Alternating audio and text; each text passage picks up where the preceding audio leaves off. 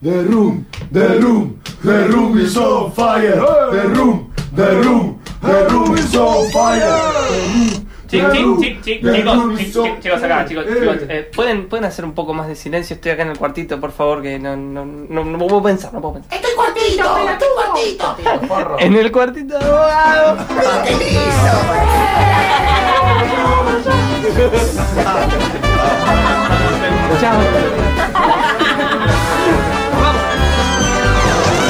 The Little Room of Bogado.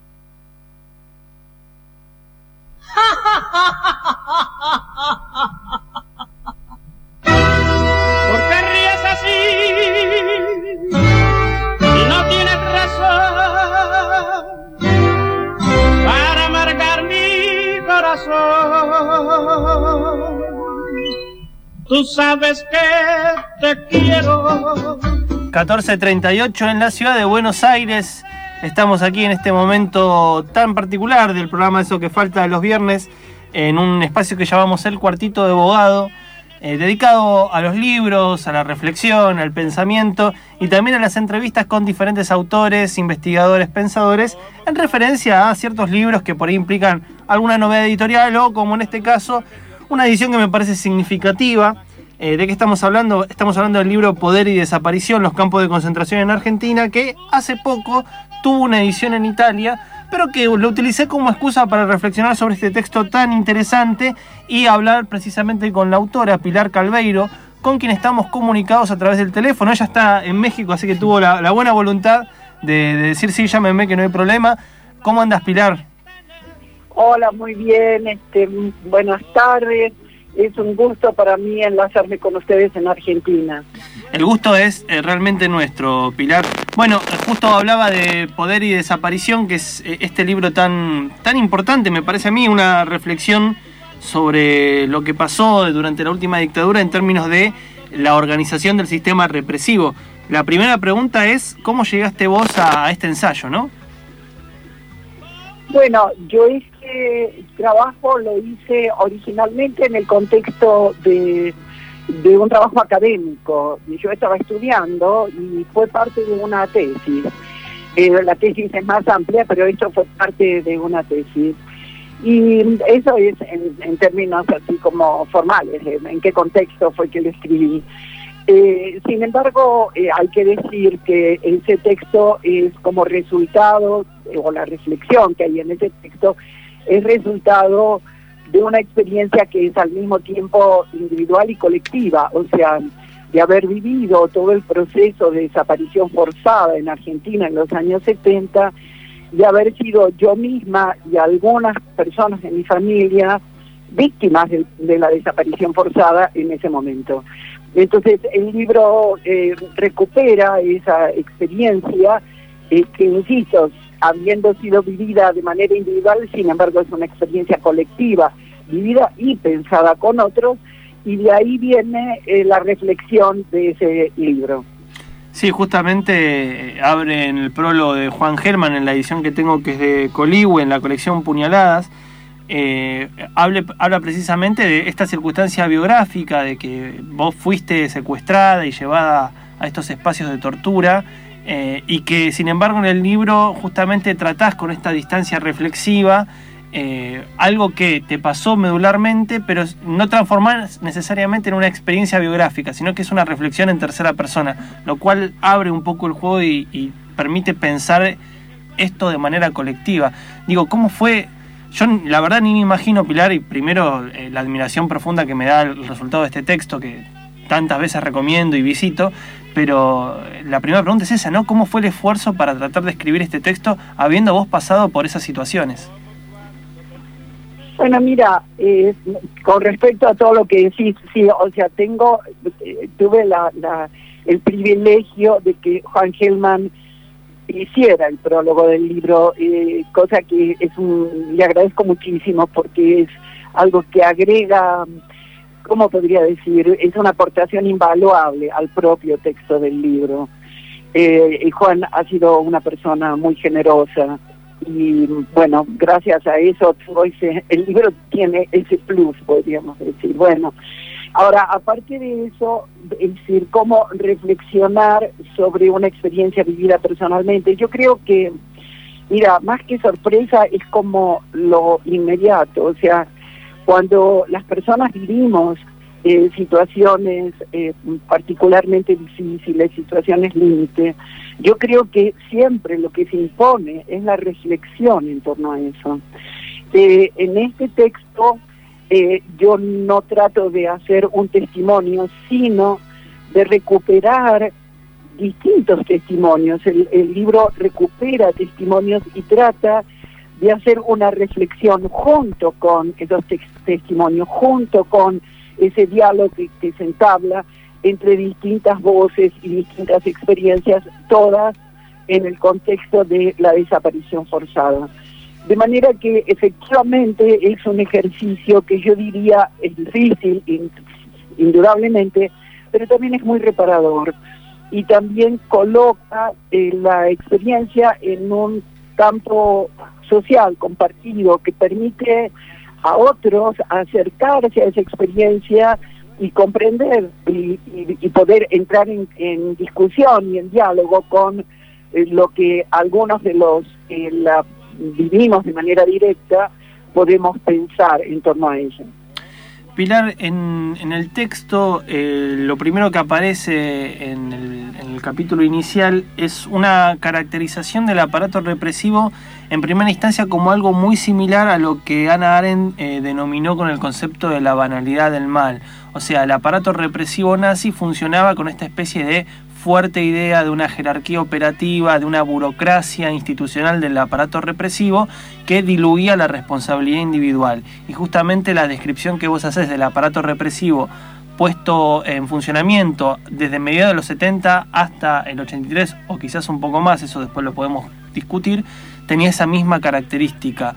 Eh, ¿Cómo en algún sentido avanzás sobre esa reflexión? A través de estos conceptos articuladores, ¿no? O sea, ir a Ana Arendt o a esa descripción de ese aparato represivo para encontrar una clave y entender algo totalmente eh, idiosincrático de nuestra política, ¿no? Que es reflexionar acerca de cómo funcionó el aparato represivo de la dictadura. Bueno, hay que decir que el trabajo de Arendt para mí fue importantísimo.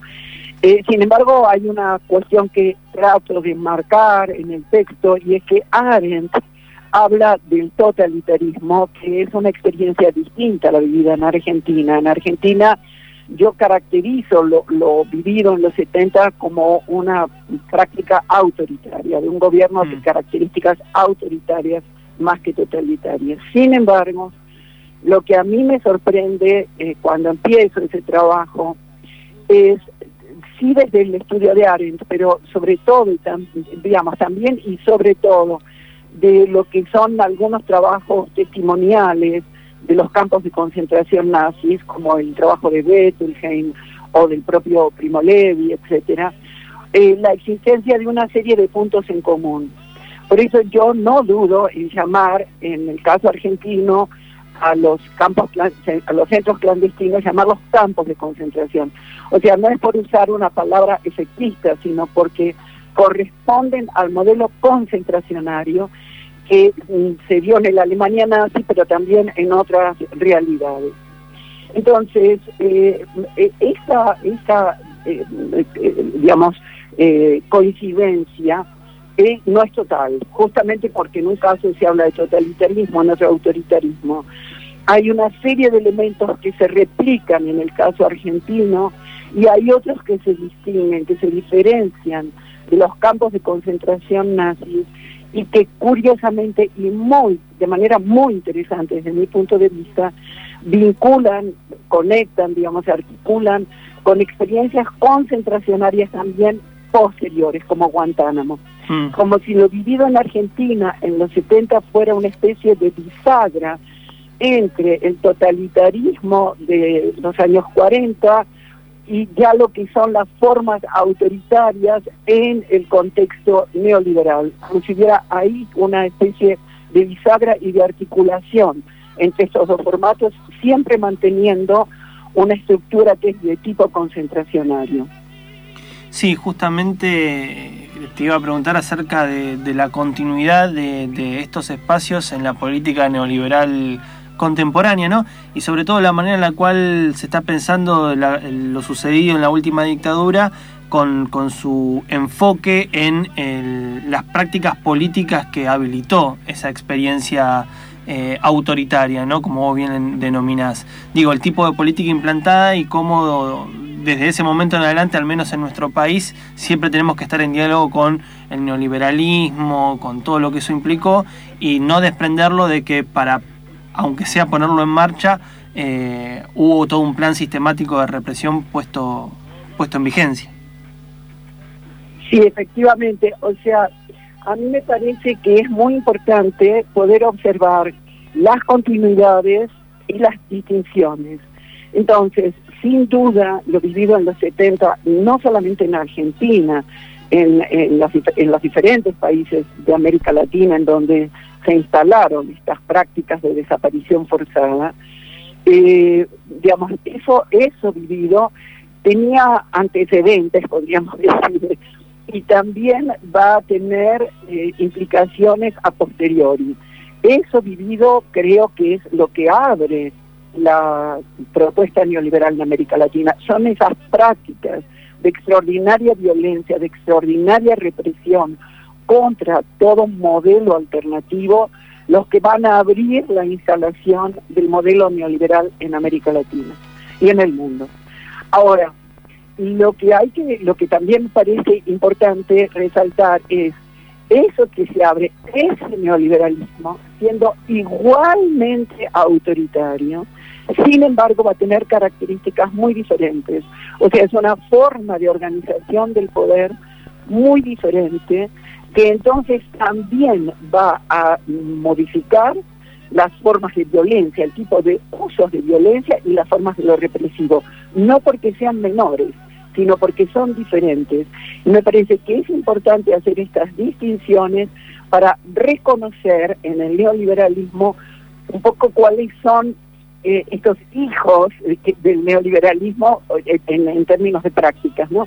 Cuáles son estas prácticas que son profundamente autoritarias que eh, provienen de aquellas experiencias y que ahora adquieren modalidades diferentes.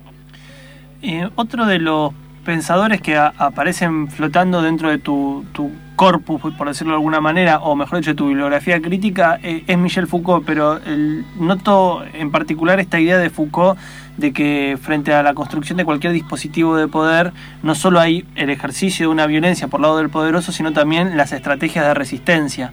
Eh, inclusive hay una parte del libro dedicada precisamente a abordar la risa o, cierto modo de la burla como una resistencia activa a, a ese poder. Eh, ¿cómo, ¿Cómo llegas a la conclusión de, de, estas, de esta cosa tan eh, llamativa, ¿no? que es eh, pensar la risa en esos espacios tan terribles como una forma de micro resistencia a, a la violencia ejercida sobre, sobre los cuerpos de los prisioneros? Sí, eh, bueno, desde luego, digamos, mi trabajo está todo basado en ideas que fueron planteadas previamente por Michel Foucault, eh, o por lo menos en mi interpretación de esas, eh, de, esa, de, esa mirada de Michel Foucault. Eh, sobre todo en esta idea de que todo dispositivo de poder genera simultáneamente, es decir, comprende violencias, comprende discursos, no solo violencias, comprende discursos y comprende resistencias. Yo diría que en todo mi trabajo eh, hay como una especie de péndulo en el que yo voy trabajando las formas de organización de, las redes de poder y las resistencias que se oponen a ellas. Eh, en el caso de, para mí resulta muy eh, evidente cuando trabajo el caso de los campos de concentración en Argentina y veo cómo aún en un contexto de un poder que se instala como prácticamente total, un poder muy radical como es el que existe dentro de los centros concentracionarios, como aún ahí hay resistencias, hay unas resistencias que son de carácter lateral, que son, desde luego, no de oposición directa, porque esto resultaba imposible en ese contexto, pero hay un montón de formas de resistencia para trabar el dispositivo, para desviarlo, para para lograr sobreponerse al dispositivo. Esto yo lo voy a ir trabajando después en distintas, este, en distintos momentos es una de las cosas que me ha llamado más la atención, que ha sido más importante para mí de investigar, que es cómo resisten los que resisten, o sea, cuáles son las formas de resistencia de los débiles. Y bueno, de hecho, mi último libro, que acaba de aparecer el año pasado, se llama Resistir al neoliberalismo Sí, sí. y es un análisis de las formas de resistencia comunitarias al modelo neoliberal. Eh, yo diría que eso es como un, un eje tan central para mí como el tratar de, desde ahí, porque es desde las resistencias que uno puede mirar y hacer cierto diagnóstico de las redes y los dispositivos de poder. Pilar, una última pregunta que tiene que ver con el panorama que, que un poco se abrió, a mi juicio, desde la asunción presidencial de Trump en Norteamérica y de Bolsonaro en Brasil.